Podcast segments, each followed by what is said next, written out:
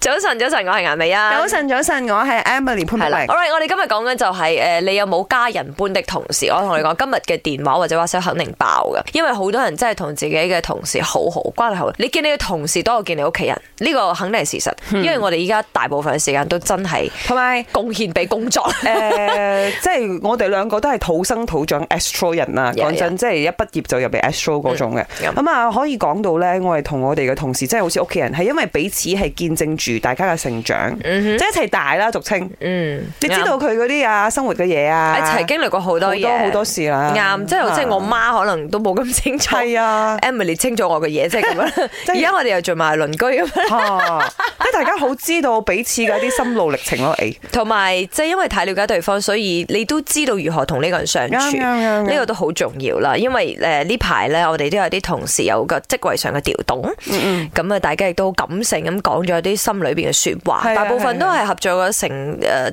七至十年嘅，啱咁所以個關係肯定就 very good 啦。咁啊問下大家，咦你有冇誒好似我哋咁樣有一班即係好似家人般嘅同事？所以我哋嘅老細啦，看守老細 啊。一回兩醒身係啦係咁嘛佢就個 hashtag 有一種精神叫麥。係係我們麥的精神就是我們真是每一位的同事像家人一樣，所以我們沒有分彼此，總之有鑊齊齊咩。係都好多謝佢嘅，老實講啦，佢真係好似我屋企人咁嘅同事啊，以一個老細嚟嗯佢照講顧啦好， 似你契爺咁啊。係啊，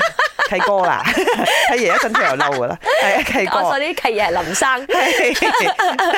唔係，即係佢即係當我阿妹咁樣照顧啦。嗯咁啊，自細老老實實，我細啲嘅時候我都倔強啲嘅。該鬧嘅時候佢都會鬧，係啊係係。該錫嘅時候都會錫啱咁樣啱嚇，即係好多伯樂啊，可以咁講啦喺公司裏邊。早晨，我係 Emily，我就真係遇到兩個好似屋企人嘅同事，